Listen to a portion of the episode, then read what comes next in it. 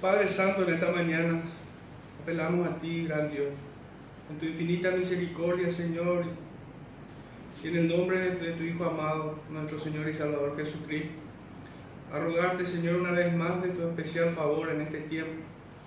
Ayúdanos, Señor, a proclamar tu palabra con verdad, pero por sobre todo, Señor, ayúdanos a aplicar a nuestros corazones como consuelo, Señor, en la angustia, pero también, Señor, como aliento en el desánimo.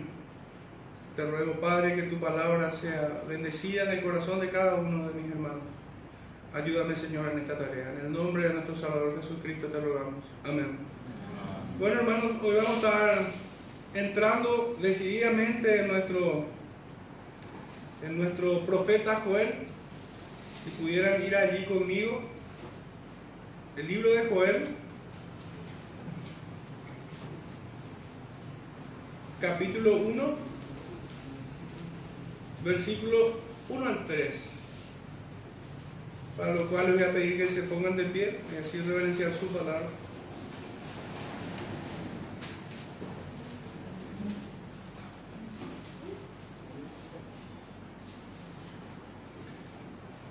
Joel, capítulo 1, versículo 1 al 3 dice así, palabra que vino a Joel, hijo de Petuel, oíd esto, ancianos, y escuchad todos los moradores de la tierra. ¿Ha acontecido esto en vuestros días o en los días de vuestros padres? De esto contaréis a vuestros hijos y vuestros hijos a sus hijos y sus hijos a la otra generación. El Señor bendiga su palabra, hermanos, pueden sentarse.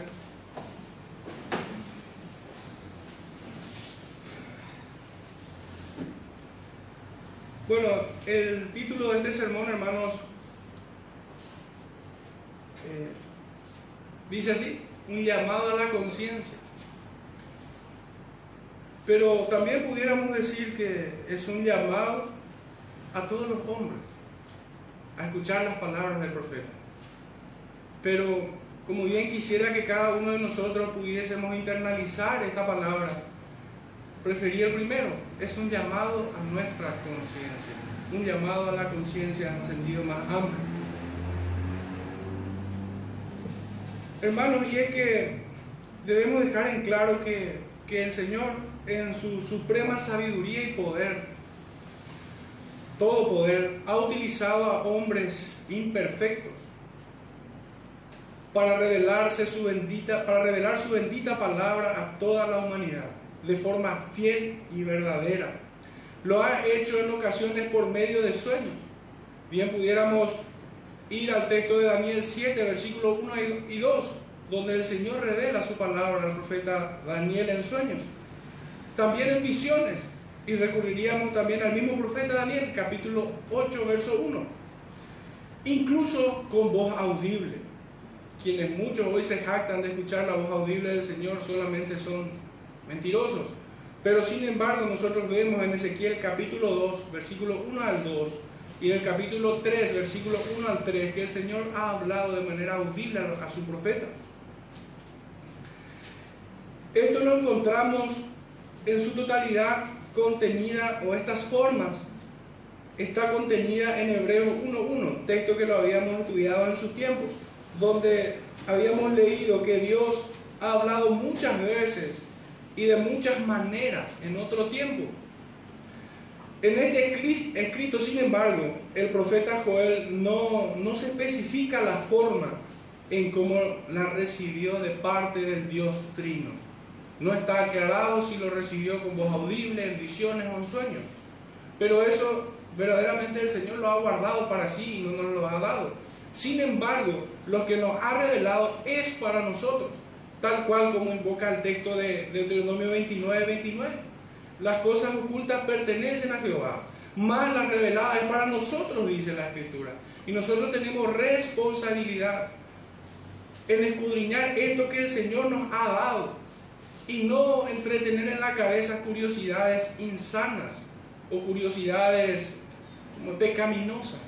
Si el Señor lo ha guardado, pues así ha de ser hasta aquel día en el que todo será revelado. Entonces no pudiéramos nosotros entretener la idea de, de cuál fue el medio que el Señor utilizó. Simplemente nosotros debemos estar seguros que el Señor ha entregado su mensaje al profeta Joel, que se nos dirige a nosotros, particularmente en esta, en esta profecía de Joel, a su pueblo, representada de manera positiva a la iglesia hoy. Aquel pueblo que recibió esta profecía representa a la iglesia, al pueblo de Dios. Pero ya entrando un poquitito en el, primer versículo, y voy a estar un poco hablando solamente del primer versículo, del versículo 1, es necesario hacernos algunas preguntas. Y la primera de ellas es, ¿qué nos enseña el mismo? Si nosotros leemos de vuelta, tan solo dice, palabra de Jehová que vino a Joel, hijo de, de Betuel. Pero si así lo digo, ya he pecado, hermanos. He pecado porque he dicho tan solo, dice. Cuando el nombre del Señor está allí, palabra de Jehová. Eso tan solo debería estremecer mis sentidos. Es Dios quien está hablando por medio del profeta. A simple vista podríamos decir que incluso tan solo se trata de un patrón que se repite en otros libros, digamos que como un formulario que el profeta va llenando de acuerdo a lo que el Señor le dicta, pero no se trata de algo así. Pudiéramos tropezar en esta idea porque de la misma manera, palabra de Jehová, como dice aquí que vino el profeta Joel, en este caso nosotros simplemente les cambiaríamos el nombre y diríamos a Oseas, a Miqueas, Jeremías, Ezequiel, Jonás, Zacarías, Malaquías e incluso primera y segunda de Samuel. Pues se repite el mismo patrón. Pero definitivamente que, que nosotros podamos leer en este primer versículo palabra de Jehová, no podemos tomarla con ligereza, no podemos simplemente decir, ah, esto es lo mismo, esta es la forma en que empiezan todas las cartas o todos los escritos o todos los libros de la palabra. Seríamos irresponsables al hacer eso. Debiéramos de considerar y meditar en la forma en que el Señor se dirige.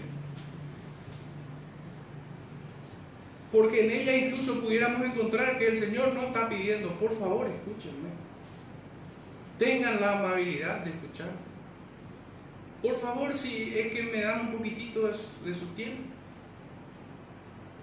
Tristemente, aquel pueblo no, no estaba atento a las palabras del Señor. No estaba atento. Y como para poner un ejemplo práctico en nuestra vida de cómo ellos estaban delante del profeta. Fíjense que cuando nosotros escuchamos en los colectivos, con el permiso del señor conductor, es una palabra casi no tiene valor para nosotros. Es más, ni siquiera la atendemos al que va a hablar allí. Pero es la misma actitud con la que este pueblo estaba escuchando. Por ello, no, el Señor no les pide a esta gente, por favor atiendan. Este pueblo estaba obligado, así como todo hombre, a atender las palabras del Señor. Acá no hay permiso, acá no hay condescendencia. Escuchen. De hecho, que dos veces dice en el texto, en el verso 2 oír, escuchar. ¿Cómo la recibimos esta carta? Pensemos simplemente en Dios. Y cómo, cómo nosotros nos paramos delante de aquel que dice palabra de Jehová. No está allí para completar un formulario, sino está allí para que nosotros pongamos atención en quién nos habla. Si bien es un dato cierto el que he citado, aparece en todos los profetas. El texto comienza con esta cláusula, palabra de Jehová. En ella encontramos la mayor autoridad que pudiera tener cualquier escrito. ¿Qué otro escrito, hermano, pudiera tener más autoridad que esto? Que la, que la escritura, que la santa Biblia de Dios, que su bendita palabra. No existe oficio judicial, ni político, ni nada ni que salga un documento de las Naciones Unidas, ni el Fondo Interamericano, ni nada por el estilo se le puede comparar. Esos documentos son insulsos sin valor delante de este texto que lleva el nombre de Dios. Palabra de Jehová. Esa es la forma en que nosotros debemos considerar este primer versículo. Quien nos habla dice ser el yo soy.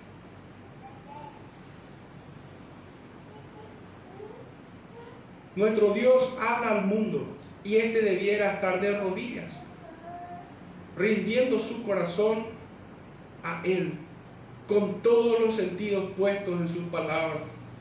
No puede ser menos que esto, sencillamente. Pues a simples mortales nosotros le rendimos muchas veces más pleitesía que el que se merece, estos hombres mortales. No exagero ni una pizca, ni una micra, para que tengan una idea de esto. No es algo que yo estoy improvisando o simplemente me estoy imaginando en la forma en cómo le puedo presionar más, sino que en tiempos antiguos los copistas del Antiguo Testamento, del Pentateuco y de todos los profetas en el pasado, no se animaban, hermanos, a romper la hoja o a desechar la hoja en el cual estaba inscrito el nombre de Dios. Si hubiera un error, una palabra que hayan escrito mal, sin intención, ellos tenían que desechar ese escrito. En, en, su providencia el Señor preservó su palabra, nosotros sabemos eso. Pero los hombres que se equivocaban en la escritura no podían romper esos escritos, sino que los guardaban de manera especial. Ahora bien, no, no eran los textos que se leían, obviamente, o que quedaban como la palabra del Señor. Pero imagínense la reverencia que ellos tenían. Sencillamente no es otra cosa que invocar los primeros mandamientos en Éxodo 20 de no tomar el nombre de Dios en vano. Y la escritura más adelante nos dice que no debemos tomar su palabra a la ligera, sino que tenemos que estar prendidas a ella como antorcha. Nosotros le debemos reverencia, de no tomar el nombre de Dios en vano. Y, y también debemos guardar su palabra, estar atentos a ella. Y el versículo, hermanos, con estas dos ideas empieza palabra de Jehová, palabra a la cual nosotros debemos estar sujetos, prendidos como a una antorcha, y el nombre de Dios, a quien debemos honrarle en todo tiempo. Cuando alguien invoca el nombre de Dios, nuestros sentidos tienen que estar alertas. Porque seríamos como perros extraños si alguien ofendiera el nombre de Dios y nosotros no le defendiéramos no seríamos dignos de Él. No solamente se trata de decir su nombre de manera irresponsable, verbalizar su nombre como si fuera que no tiene valor. También ese mandamiento demanda que nosotros defendamos su nombre, defendamos su imagen. Nosotros no podemos ser indiferentes, indolentes ante el nombre de Dios cuando es blasfemado nosotros debiéramos pararnos como fieros soldados, dispuestos a entregar la vida por el nombre.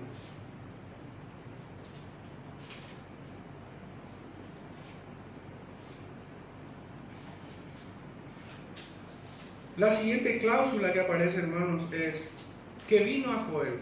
Ambas cláusulas unidas. Dice así, palabra de Jehová que vino a Joel el mismo Dios quien habla, que todo lo que sigue a partir de allí es palabra de Dios. Debemos prestar especial atención, pues por medio de su palabra el Dios Todopoderoso certifica la investidura de este siervo, como profeta. El Señor está diciendo que entregó su palabra a un hombre, a un hombre imperfecto a un hombre pecador. Pero el Señor le ha, le ha investido como profeta con la autoridad de su palabra. Él lo ha dicho. ¿Y quién lo detendrá? Él es el profeta de Dios. Lo ha comisionado a esta tarea divina. nosotros incluso deberíamos de meditar, hermanos, en su nombre. O nosotros pudiéramos pensar de que el Señor, ah, que se llame Joel, no importa, que lleve el nombre que sea. No, el Señor no escoge de esa manera. Todo cuanto Él nos muestra en su palabra debe ser considerado. Cada palabra, hermanos, ha sido inspirada por Dios. Y al Señor le ha placido poner el nombre de este profeta aquí. Nosotros conocemos que en el texto de Hebreo no está el nombre del profeta, del escribiente divino. De hecho, que en, esta, en este sentido me he referido a él cuando me ha tocado predicar de Hebreos. Por temor al Señor, no he especulado sobre quién ha escrito. Pues no he guardado. Pero sin embargo, en esta carta, en esta profecía, en este libro del profeta Joel, nos ha revelado su nombre. Y esto debe ser importante para nosotros. Deberíamos preguntar, ¿qué quiere comunicarnos el Señor con el nombre del profeta? No es un dato menor, sin duda alguna. Debe ser considerado. El nombre del profeta es parte de su mensaje. Es parte de su mensaje. Y lo notable, hermano, que el significado de su nombre es el Señor es Dios.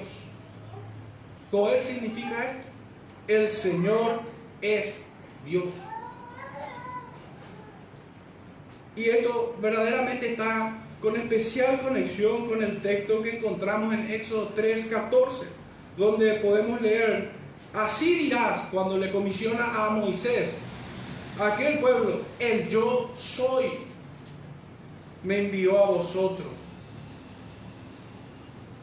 ¿Qué acompañó al profeta? su palabra. ¿Qué acompaña a este profeta? La palabra del Señor. Es la palabra del Señor quien acompaña y reviste de autoridad a, aquel a quien, es, a quien es enviado. Pero el nombre del profeta, hermano, significa esto mismo. El Señor es Dios. Nosotros muchas veces invocamos a Dios o hablamos de otro, a otros, de nuestro Dios, de cuán grande es, cuán poderoso es, cuán misericordioso y amoroso es para con nosotros. Pero odiamos muchas veces que Él es nuestro Señor. Él ejerce un señorío sobre cada uno de nosotros. Sin duda el profeta nos está mostrando esto que el Señor estaba ejerciendo un señorío sobre él mismo, pues el Señor le había apartado para entregar su palabra. Él no podía simplemente desoír la palabra de Dios e irse para otro rumbo. Quien intentó hacer esto en otro tiempo le tragó un pez hasta que terminó haciendo lo que el Señor quería y fue glorificado en esto. El nombre del profeta no comunica esto, hermanos. Pero yo, más bien, estando allí, yo creo que sería como una interrogante para aquel pueblo, el nombre del profeta. El nombre del profeta casi es una pregunta al a aquel pueblo que vivía distante del Señor. ¿El Señor es tu Dios? ¿Dios es tu Señor? El nombre del profeta debiera escudriñar el corazón de aquel pueblo. Estoy seguro que así lo hizo. Y de la misma manera también debiera hacer hoy con nosotros. Pero ¿qué podemos decir el nombre del Padre? Dice hijo de Petuel. ¿Vamos a tomar como un dato irrelevante? No podemos debemos considerar apropiadamente el significado del nombre. El Señor lo ha inspirado. Ha guiado la pluma de su siervo para escribir este nombre. Imagínense, hermano, el libro de Hebreos no sabemos ni siquiera quién escribió. Y en este caso nos ha dado el nombre del profeta y aún el nombre de su padre. ¿Cuánto favor de parte de él? ¿Quién nos quiere decir el nombre del padre de Joel? Y el nombre de su padre es bastante interesante, porque significa, en su raíz hebrea, significa apertura de Dios. Hacia Dios. Esto significa. Tiene otras, otras connotaciones como espacioso y fuerte. El nombre Petuel significa esto. Apertura de Dios hacia Dios. Espacioso y fuerte.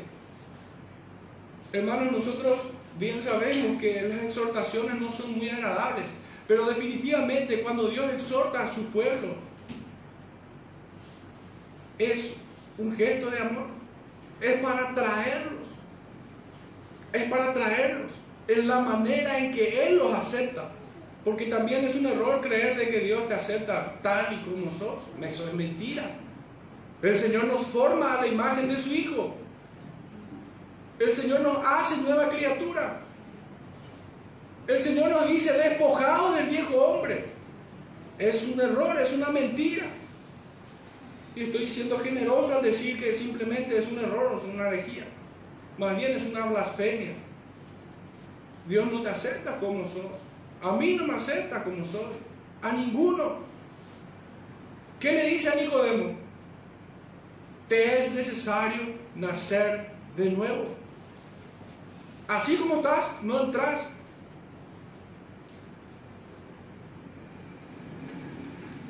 Y el llamado que Dios hace por medio de la exhortación es esta. Dios tiene una apertura hacia aquel pueblo que recibe esta exhortación. Porque hubo otro pueblo a lo que no exhortó y sencillamente hizo caer fuego y azufre sobre él. A otros lo determinó hasta el último hombre. Pero este mensaje que recibe el profeta es un mensaje que debe acercarle de vuelta al Señor. De vuelta invoca el, el texto de Hebreo cuando leemos. Que cuán inmensa es la apertura que tenemos para con Cristo. Aquel velo se había rasgado.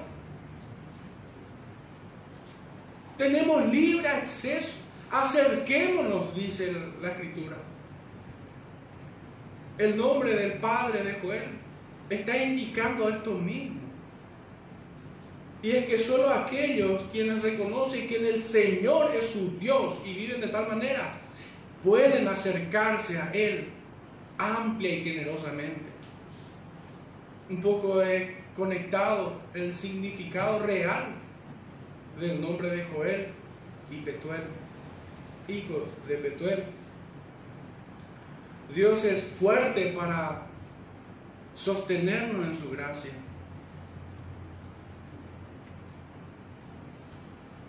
Es muy probable que aquellos quienes escucharon por primera vez al profeta Joel no le hayan prestado atención al significado de sus nombres. Pues de hecho que el nombre era muy corriente, era muy común. Joel era un hombre común en aquel tiempo. Todo el mundo quería llamarle a su hijo, el Señor es Dios. Ahora, no vivían como si el Señor fuera su Dios o como si Dios fuera su Señor. Nosotros hoy podemos y debemos meditar un poco más y entender el designio de Dios en esto. ¿Y qué nos quiere enseñar? No está allí para completar un renglón en nuestra Biblia, el nombre de estos hombres. No lo es, sino que trae, es parte del mensaje, es lo que hoy el Señor nos comunica.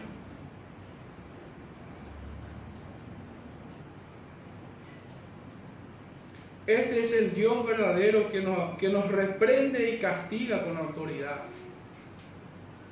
Él es el gran yo soy, pero también es el mismo Dios grande en perdonar, que nos ofrece amplia y generosa entrada a aquellos que reciben su palabra y le buscan con necesidad de Él.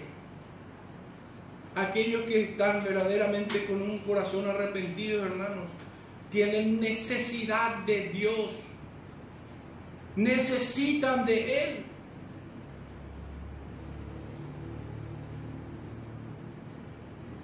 Son estos los que le buscan con sencillez de corazón. Él es fuerte para guardar a los suyos y socorrerlos en todo tiempo. Es grande en perdonar, como había dicho. Es importante también decir que Dios no escoge a su siervo frívolamente, sino que Dios lo escoge en todo su ser.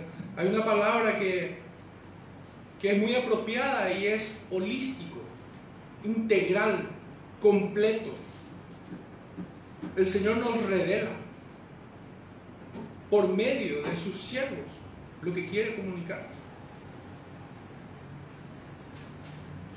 Toda la persona de, quienes son sus siervos son tenidos en cuenta por nuestro Señor y Rey. Incluso aquellos detalles como el nombre o su personalidad. Podemos hacer este ejercicio con varias, varias personas, varios siervos del Señor en las Escrituras. Pudiéramos contratar, contrastar un poquitito la personalidad e incluso buscar un poco el sentido, el significado de los nombres de Samuel y David. Personalidades un tanto distintas o el de Pedro y Pablo, también distintos entre sí. Y el Señor los ha comisionado. Joel no se paró, hermanos, en su tiempo, de puro capricho a, a darle con un palo para fastidiar simplemente. Ni tampoco improvisó una sola palabra, sino que habló lo que estrictamente el Espíritu le dio para que hablase. Esto es lo que ha hecho el profeta Joel. Y esta también debe ser la regla de todo predicador. Debe hablar solamente lo que el Señor le dio que hablase. Y está escrito. Esta profecía es Dios quien da al profeta para que comunique a todo el pueblo. El profeta no puede guardárselos en su adentro, como si fuera que es para él nada más debe comunicar esto, aunque muchas veces desafía el corazón del profeta. Créanme que no es fácil pararse frente a dos o tres a predicar el Evangelio. ¿Cuánto más frente a un pueblo rebelde? Todo un pueblo. A quienes le estás diciendo, el Señor te va a castigar. El Señor te va a reprender. E incluso te va a condenar si no te arrepientes. Esto es el trabajo del profeta. No es fácil. Algunos de ellos fueron aserrados, otros fueron apedreados, otros fueron puestos en prisiones, tirados a foso de leones.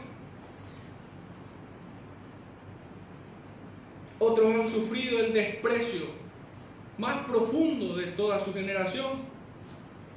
Ahí podemos citarle a Noé, pregonero de justicia, que durante 120 años, hermanos, predicó el Evangelio. Y solo ocho entraron en el arca. Solo ocho. Toda aquella generación hacía mofa de él.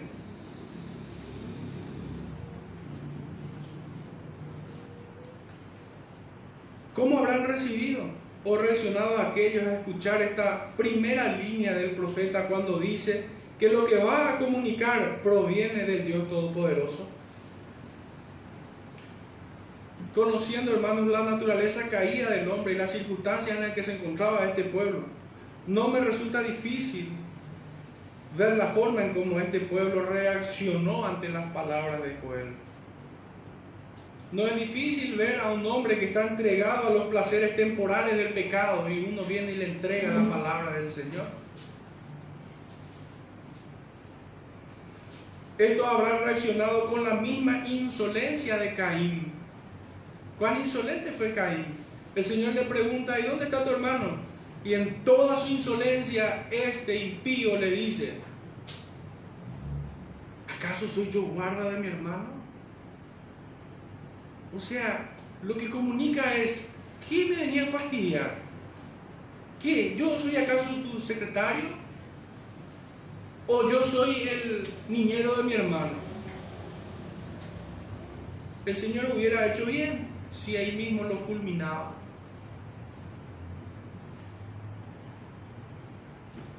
Pero creo yo, para mostrar la maldad de su corazón, le ha soportado con mucha paciencia.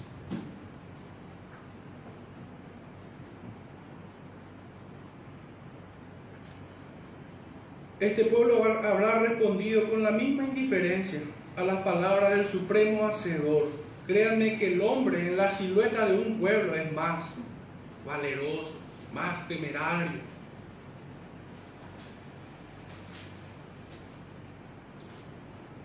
Así como muchos hoy le dirían, este es solo el insufrible de Joel. ¿Qué nos podrá decir este? Que solo es hijo de Petuel. Nadie los conoce, ignórenlos. ¿Acaso ustedes escuchan que los profetas están hablando de esto? ¿Acaso el Señor no hubiera hablado por medio de sus sacerdotes en el templo? Este Joel no sabe lo que habla. Es un desubicado para venirnos a hablarnos así. ¿Qué no se da cuenta de que nosotros estamos festejando? Qué incómodo es este Señor.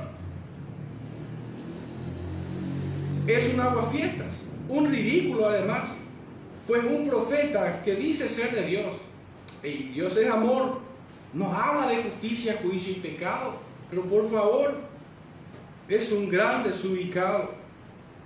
Hermanos, este, esta, meditación me llevó a hacerme la pregunta de qué pasaría si Joel hoy publicara su profecía en las redes sociales.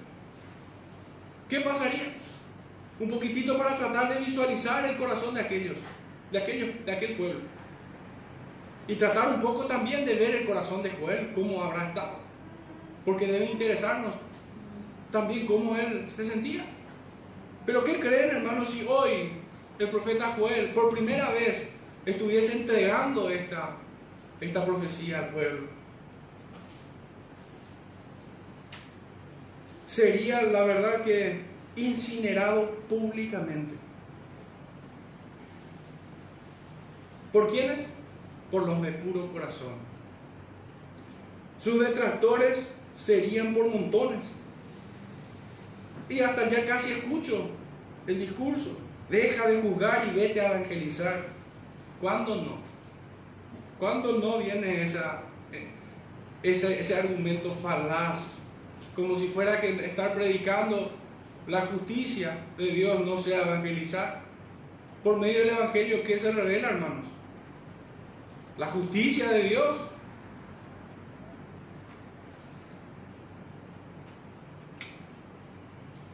Lo que ignoran estas personas, o lo que ignorarían el cristianismo de hoy, no solo el mundo, sino lo que ignorarían es que por el Evangelio Dios revela su justicia. Esto está en Romanos 1.17.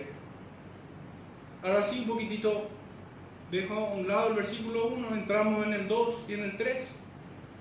Y dice así el texto, oíd esto, ancianos, y escuchad todos los moradores de la tierra.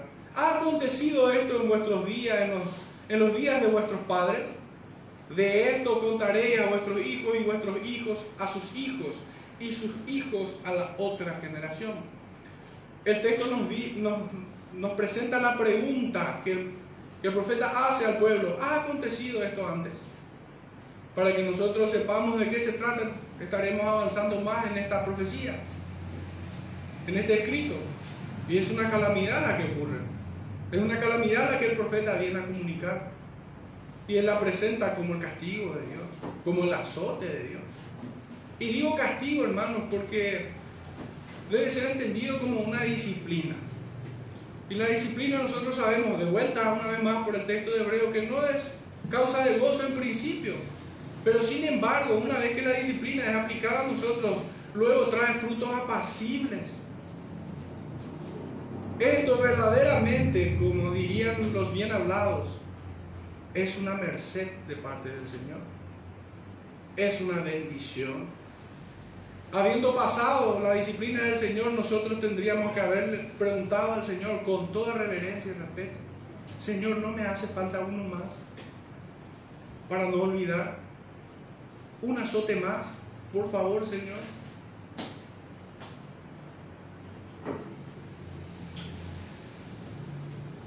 Pero nuestro texto empieza, el versículo 2, dice, oíd esto, ancianos. Esta primera palabra de oíd, su significado en el original hebreo es la de oír inteligentemente. Demanda atención y obediencia. Y está revestida con, la, con el ropaje de una advertencia. Por lo que no oír de esta forma sería rebeldía. No se trata del fenómeno físico, acústico, de que el sonido entra por, nuestra, por, por una oreja y sale por el otro. Cuando el profeta dice oíd esto, más bien está demandando un fenómeno espiritual, no un fenómeno acústico. Está, está demandando que esto sea oído inteligentemente, pues demanda obediencia y está revestida con el ropaje de una advertencia. El profeta no está diciendo, che, vengan acá, un gatito, un gatito. No.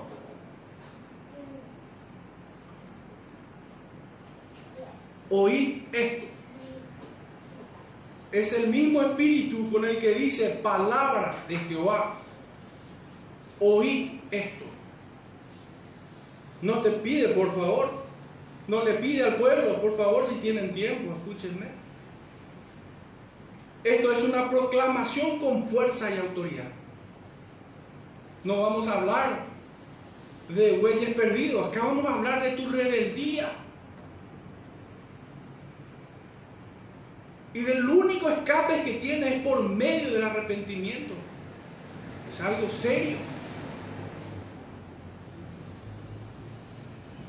La palabra ancianos en el original significa eso mismo, anciano, viejo, de edad avanzada. Es casi redundancia, pero lo siguiente es ayo. Significa esto, anciano o de avanzada edad y ayo. Esta es una palabra que bien nos conecta con el Nuevo Testamento, ciertamente. Porque la ley ha sido nuestro ayo. ¿A quién? A Cristo. Este es el significado real de esta palabra. Esto último, ¿quiénes son? Sino aquellos que deberían, debían haber criado al pueblo como un, como un padre lo haría. Quien le lleva de la mano como una nodriza lo haría son aquellos que tienen la responsabilidad de guiar y de cuidar al pueblo, de instruir. Y no está hablando sencillamente de, las autoridades que Dios ha puesto, ha constituido en su pueblo, como pastores y líderes civiles. No, está hablando a todas las personas de avanzada edad. Aquellos a quienes el Señor le ha permitido, le ha dado la gracia de que sus días fueran extendidos y haber experimentado su gracia y su favor, pero también su justicia y su santidad. Son estos quienes deberían hablar al pueblo, a todo el pueblo.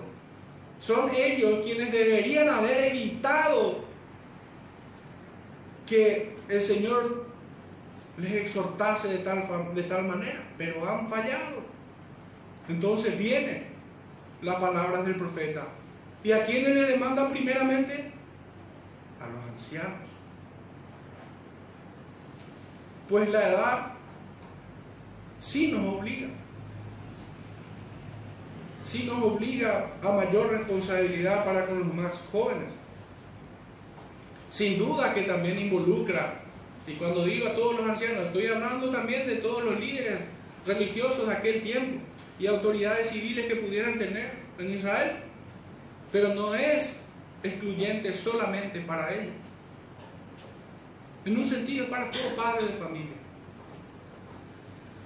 Es para el hermano mayor que debe guiar al menor. Es para aquella persona que sencillamente por su edad debe estar más comprometido en guiar a aquellos que, quienes son más jóvenes.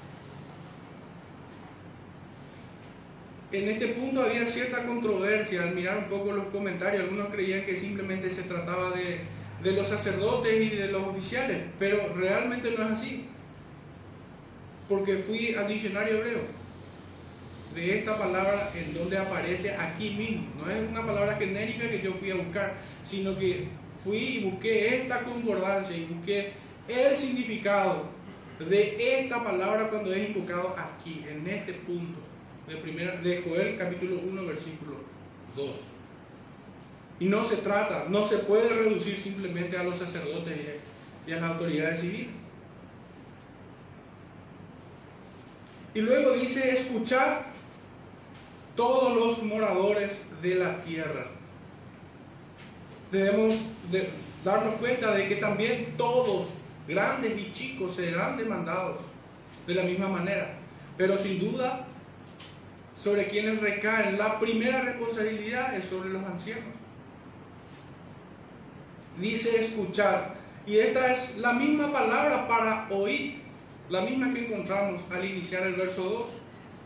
De manera que la demencia con la que eleva su voz el profeta es indubitable.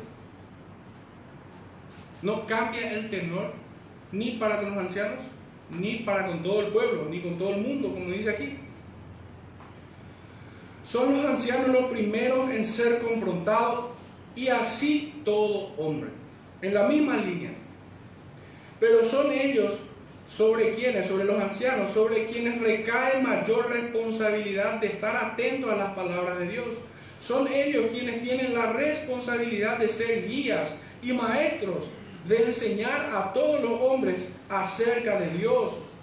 Ellos tienen la responsabilidad de acercarlos a su verdad y de mostrarles el camino por donde deben peregrinar. No se refiere en exclusividad simplemente a los sacerdotes. Esto debe hacerlo todo hombre. Esto es lo que nosotros encontramos en Mateo 28, cuando el Señor nos compromete a todo su pueblo a predicar su evangelio. No solamente al pastor, no solamente a los presbíteros, sino que todos estamos comprometidos en esta tarea. Estos deberían haber enseñado de la santidad de un Dios, de su soberanía, de su ira, de su gracia. Esta era su responsabilidad de hablarles de su voluntad y de sus atributos, todos ellos. Sin embargo, esto es más bien, no, no es una descripción, esto más bien es un reclamo que un reconocimiento. No es un reconocimiento, ah, a ustedes ancianos, como separando a ellos, como que dándole mayor dignidad a ellos. No, no es eso. Si bien la tienen, en este punto de, de Joel, no es un reconocimiento, es un reclamo que hace el profeta. Estos habían sido negligentes y disolutos en cuanto a la santificación. Y acá estoy señalando ya definitivamente un pecado, una negligencia de ellos. Esto me queda claro porque el Señor quita el servicio del altar. El Señor les retira. Y los exhorta a rasgar sus corazones y no sus ropas. El Señor les quita la religión hipócrita en la que ellos estaban. Humíllese de verdad. Humíllese, busque al Señor con lágrimas. Haga ayuno. Sacerdotes, lamentad, dice. Este mensaje no solo demanda absoluta concentración de nuestros sentidos, cuyas informaciones son decodificadas por nuestra mente, sino que esta también exige el involucramiento de aquella facultad que tenemos en el corazón, no solamente la mente, sino también debe estar involucrado el corazón. El profeta Isaías en el capítulo 8, versículo 13 dice, santificad al Señor de los ejércitos, que Él sea vuestro temor, es un sentimiento hermano, y vuestro miedo. Obviamente estos sentimientos están en nuestros corazones porque hay un conocimiento de Dios, sin duda. Tiene que haber el conocimiento de Dios. Pero este conocimiento no puede ser inerte en nosotros. Debe generar estas emociones, estos sentimientos. Cuando pecamos debemos llorar como Pedro y rogar el perdón de Dios como lo hace David en el Salmo 51. De la misma manera nosotros debemos mostrar ser muy agradecidos por el Señor en la forma en que lo, que lo dice Job, diciendo aún solamente lo bueno debe recibir del Señor y no lo malo. Nosotros debemos mostrar un corazón agradecido también. El conocimiento de Dios que nosotros tenemos debe afectar nuestro corazón. Porque si no solamente estaríamos cayendo en el molde de cristianos profesionales. De gente que han aprendido de alguna u otra manera los rudimentos de una fe que condena. De una religión, mejor dicho. De una religión que condena. Haciéndote creer que eres salvo. Imagínense. Si no nos santificamos ante Dios con temor reverente, un día despertaremos con los terrores del infierno. Las amenazas son para los soberbios y altivos de corazón, para los rebeldes, pero sus misericordias son para los humildes, para quienes se ejercitan en el temor a Jehová. El llamado del profeta demanda una escucha inteligente y también la toma de decisiones inteligentes. No solamente nosotros podemos pensar en lo correcto, sentir lo correcto y no hacer nada. De hecho, que si esto verdaderamente fuera así, nuestra voluntad quedaría manifiesta por lo que pensamos y sentimos. La capacidad volitiva del hombre contiene estos dos aspectos, estas dos facultades, lo que pensamos y sentimos. Si nosotros decimos o creemos en una doctrina y sentimos esa doctrina, pero no hacemos lo que la doctrina nos demanda. La escritura, por ejemplo, dice de que nosotros no debemos ser oidores olvidadizos. Creemos eso, conocemos fantástico. Incluso hasta nos pesa ser un oidor olvidadizo, pero no cambiamos nuestra actitud. De nada sirve. Estuvimos tan cerca y nos hemos caído al precipicio.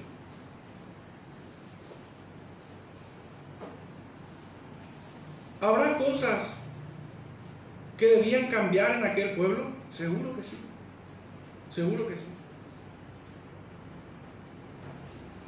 Pudiéramos ir brevemente a, a, nuestra primera cita bíblica, en el del profeta, si pueden acompañar al profeta Isaías.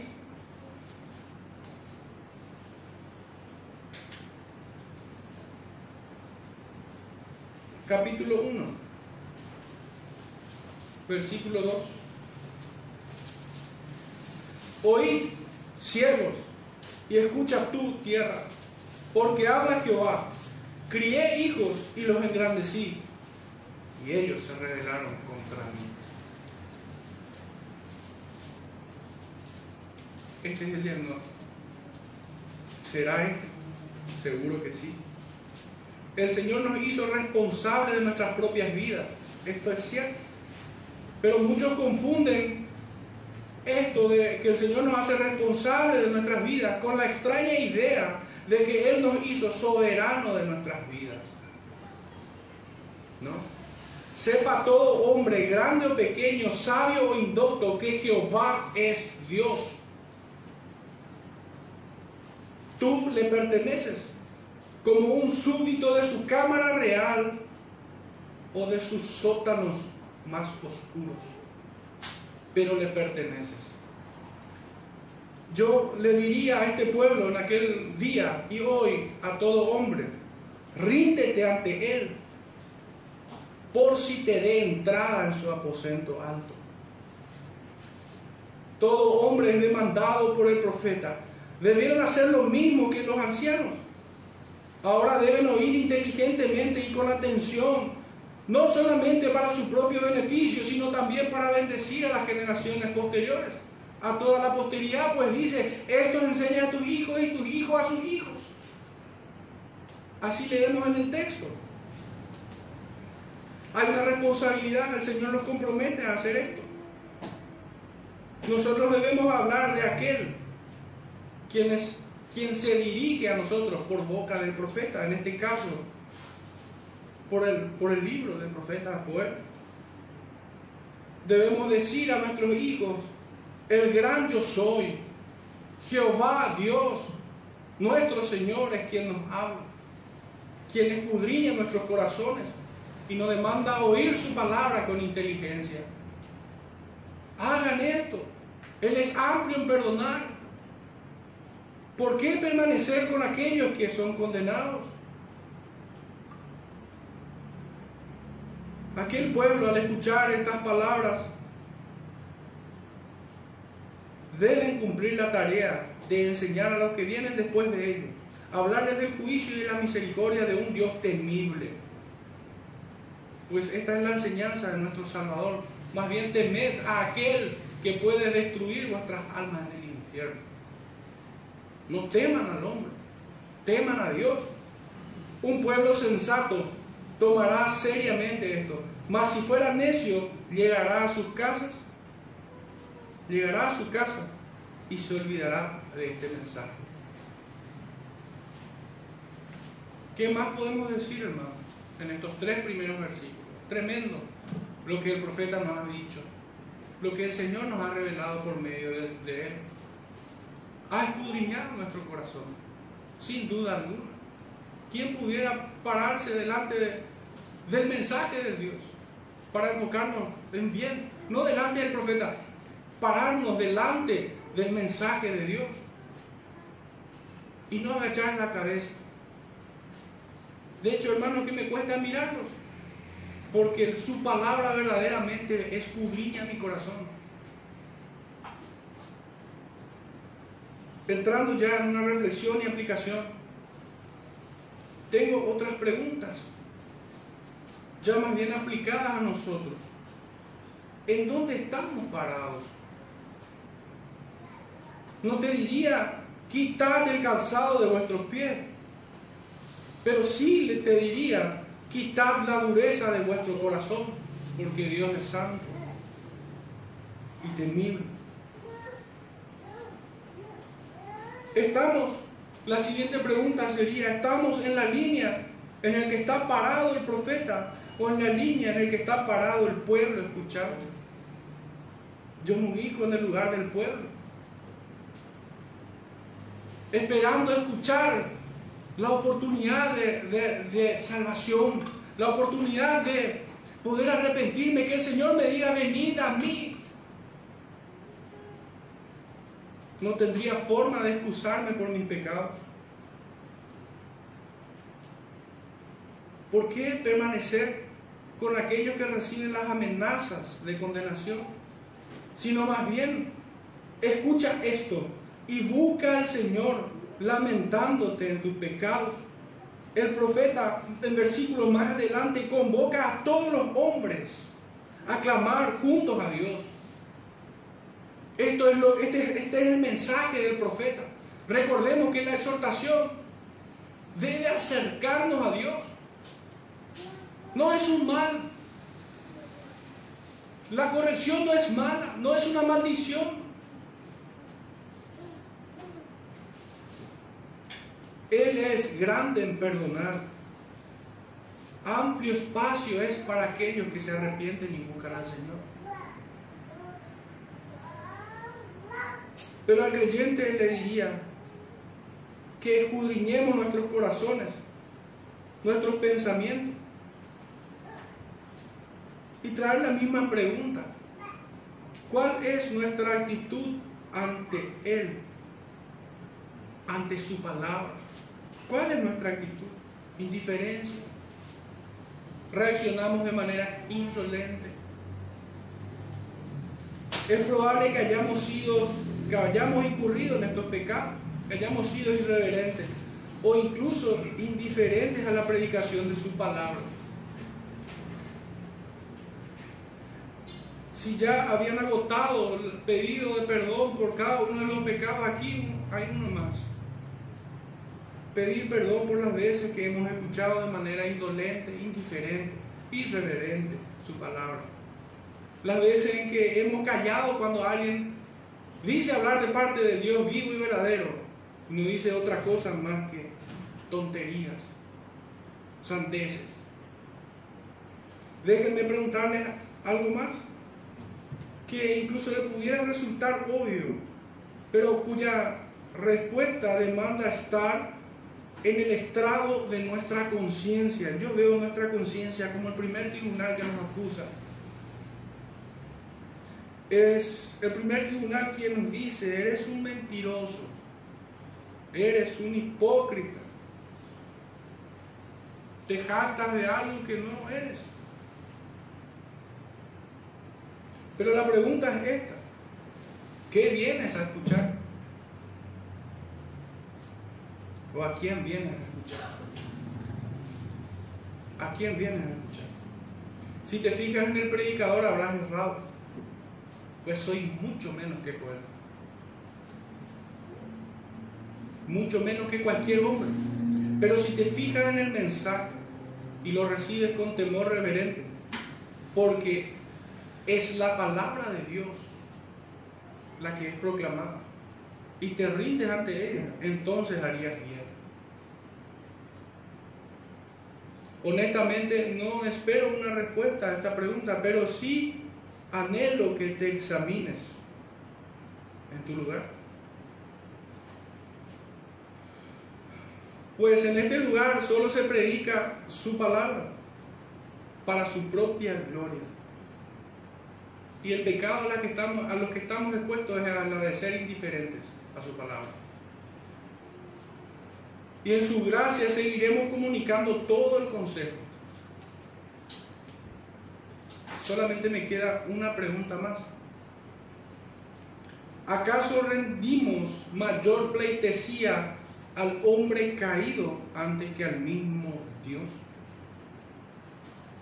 Y no delimitemos esta pregunta en este escenario. Traslademos esta pregunta a todo el escenario, a todo el teatro de la vida. ¿Cómo nosotros nos paramos delante de nuestros jefes? ¿Cómo nosotros nos paramos delante de otros hombres que en cierta medida tienen mucha preponderancia para, para nuestros intereses? ¿Cómo nos paramos nosotros delante de ellos? ¿Acaso le rendimos mayor pleitesía a pecadores antes que al mismo Dios? Esto sinceramente sería vergonzoso. Realmente. Porque estaríamos no solo trayendo o reduciendo la figura de Dios a la de un hombre, sino que la estaríamos poniendo por debajo. El hombre adula a sus jefes para ser favorecido de alguna forma, o por un temor servil a ellos. rinden mejor en su trabajo que en su fidelidad a Dios. Si esto es cierto, hermanos, hay una palabra que incluso lo busqué en un diccionario porque no quería decir algo que no, que no comunica realmente mis ideas. Si esto fuera así, hermanos, somos cachafás. Somos cachafás. No puede seguir así. No nos engañemos pensando que Dios no nos castiga porque aún no te ha llegado el azote. Déjenme decirle que eh, con frecuencia el Señor soporta con mucha paciencia a aquellos que ha determinado destruirlos por completo, tal como lo hizo con Faraón y todo su ejército. Hermanos, ¿cómo nosotros reaccionaríamos si la personalidad más importante de este planeta el presidente del país más poderoso viniera a interrumpirnos en este momento y quisiera decirnos algo, ¿qué tendríamos que decirle? Sería el primero decirle, cállate y siéntate.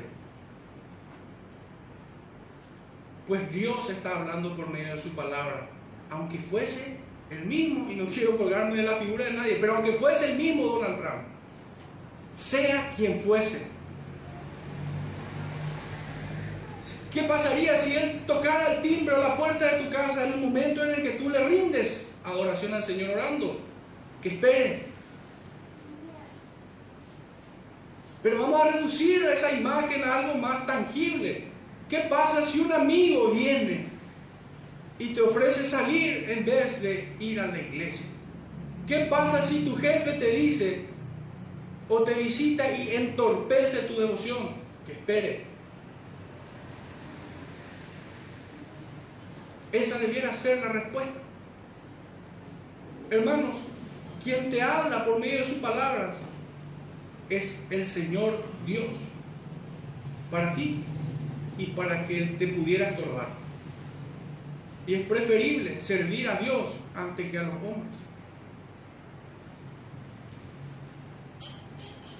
Pero temo que esto pudiera no estar pasando en muchas iglesias. Todo falla cuando los ancianos de nuestras iglesias y de nuestras familias no hacen lo que tienen que hacer.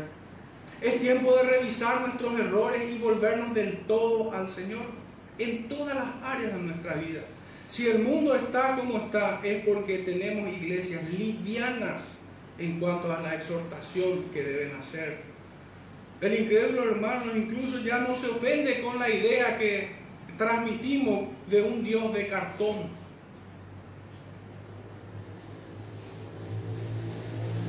Esto debe cambiar necesariamente.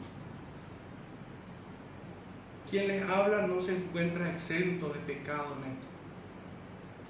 No estoy aquí parado como un juez de ustedes. Sí como alguien que creyó entender las advertencias del Señor y la oferta de su gracia. Por esto, no quiero cerrar con este tenor, sino que quisiera volver a leer el texto que hemos leído al comienzo de nuestro servicio de oración, el que el hermano Daniel leyó en Juan 3, versículo 16, donde nosotros encontramos que Dios nos amó de tal manera que envió a su Hijo para todo aquel que cree, tenga vida eterna. Esto sigue vigente hoy. Porque no envió Dios a su Hijo para condenar al mundo. Aunque hoy estuviésemos recibiendo exhortación, no es para condenación. Es para corregir lo deficiente. Y que las rodillas se enderecen. Y para que podamos levantar manos santas sin ira ni contienda, orando en todo lugar. Para comunicar al mundo que Dios manda que todo hombre se arrepienta. Pero fíjense que este mensaje de gracia y favor de parte del Señor no está ausente de juicio. Pues dice en el versículo 19 que la condenación es esta, que la luz vino al mundo y los hombres amaron más las tinieblas que la luz, porque sus obras eran malas. Porque todo aquel que hace lo malo aborrece la luz y no viene a la luz, para que sus obras no sean reprendidas. Mas el que practica la verdad viene a la luz, para que sea manifiesto que sus obras son hechas en Dios. Hermanos del Señor, que el Señor le esta mañana en su exhortación nos acerque aún más a Él. Oremos, hermanos. Padre Santo, te damos gracias por tu bendita palabra. Guíanos, Señor, en el curso de estudio que tendremos de esta carta. Adiestra nuestra mente